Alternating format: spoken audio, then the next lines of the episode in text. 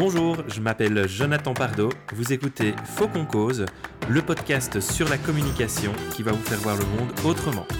Préparation, concentration et action. Ces dernières années, j'ai eu l'occasion d'animer et d'assister à un grand nombre de réunions. Certaines se sont très bien passées et d'autres un peu moins bien. Au cours de cette expérience, j'ai pu détecter les failles, les pièges dans lesquels il ne fallait absolument pas tomber. Dans cette capsule, je vais vous parler de 7 pièges dans lesquels vous devez impérativement éviter de tomber si vous voulez que tout se passe bien lors de votre meeting. Piège numéro 1, ne pas mettre de cadre. Ce serait un peu comme entamer une partie à un jeu de société sans connaître les règles du jeu. Ce cadre n'est pas du tout limitant, bien au contraire.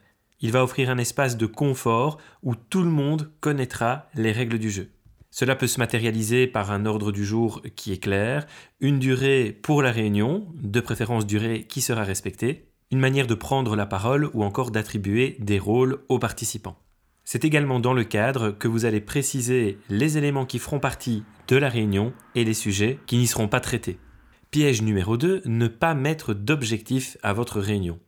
Vous connaissez sans doute hein, cette citation qui dit euh, que celui qui ne sait pas où il va arrive forcément à un endroit où il ne veut pas aller. Bon, je suis personnellement pas tout à fait d'accord avec cette citation, mais en tout cas, si vous ne précisez pas d'objectif, chacun arrivera avec son propre agenda, ses propres objectifs, et vous risquez de passer à côté du véritable but de votre réunion.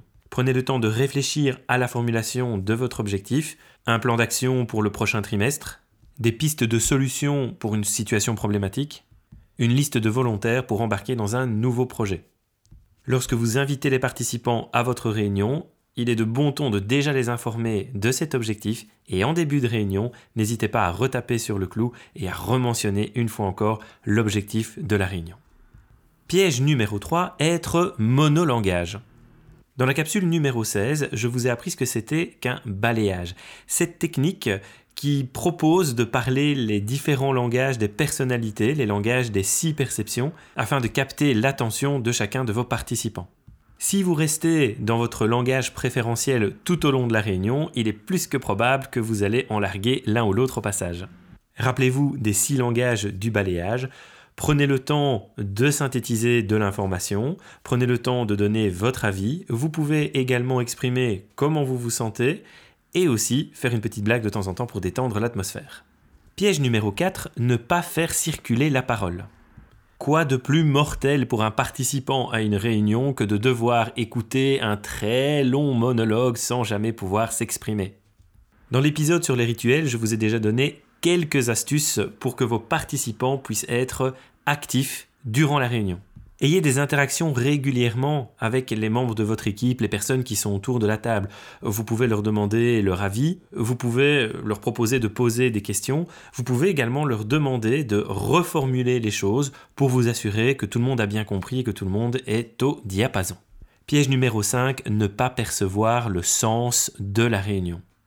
Être clair sur l'objectif, c'est une chose, mais quel est le pourquoi? Quel est le sens? Alors que vous allez travailler ensemble durant une heure, deux heures de meeting, quel est le projet, le grand projet que vous poursuivez?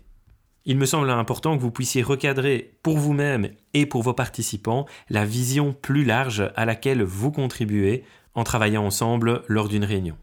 Vous pouvez même laisser quelques minutes en début de réunion pour que chacun réfléchisse et note sur un bout de papier le sens de sa présence lors de cette réunion. Les participants ne sont pas obligés de le partager, mais ce partage, ce tour de table, peut être intéressant et peut avoir un effet collectif très positif. Piège numéro 6, ne pas clôturer correctement votre réunion, voire ne pas la clôturer du tout.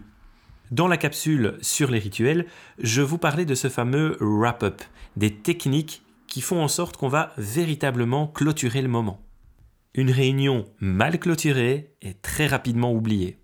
Au minimum, prenez les 5 dernières minutes pour résumer les grands points du meeting qui vient de s'écouler. Des conclusions, des actions, des questions, et assurez-vous que chacun sait ce qui l'emporte à la fin de cette réunion de travail. Dans l'idéal, vous prendrez le temps de demander à chacun ce qu'il va retenir de cette réunion et quelles seront ses actions suivantes. Piège numéro 7, mal choisir ses participants. En plus de l'avoir vécu moi-même, j'ai régulièrement entendu des personnes qui me disaient Mais je ne sais vraiment pas ce que je foutais à cette réunion. Il y a plusieurs causes possibles à ce ressenti.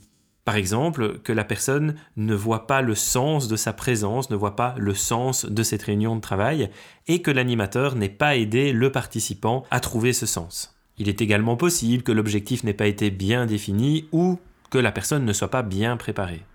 Mais souvent, la cause est beaucoup plus simple. Ben oui, la personne n'a juste rien à faire là. Lorsqu'une personne organise une réunion, elle a parfois tendance à inviter plus de personnes que nécessaire. Et parfois c'est simplement pour ne pas froisser des égaux. Il ne faut pas hésiter en amont à contacter les personnes sur lesquelles vous avez un doute et à discuter avec elles de la pertinence de leur participation à votre réunion de travail. Chacun doit avoir un rôle à jouer et doit pouvoir repartir de cette réunion en ayant l'impression d'avoir apporté de la valeur ajoutée. 7 pièges, et il y en a beaucoup d'autres, mais en tout cas si vous faites déjà attention à cela, vous mettez toutes les chances de votre côté que votre réunion se passe pour le mieux. Votre meilleur allié reste la préparation. Ne bâclez pas la préparation de vos réunions. Le véritable win-win, c'est que vous, vous soyez satisfait des résultats et du travail accompli durant cette réunion, mais également que chaque participant ressorte content, motivé et avec des idées claires pour la suite. Vous êtes davantage un participant, c'est rarement vous qui organisez les réunions? Ah ben écoutez, n'hésitez pas à transférer cette capsule aux personnes qui pourraient en faire bon usage.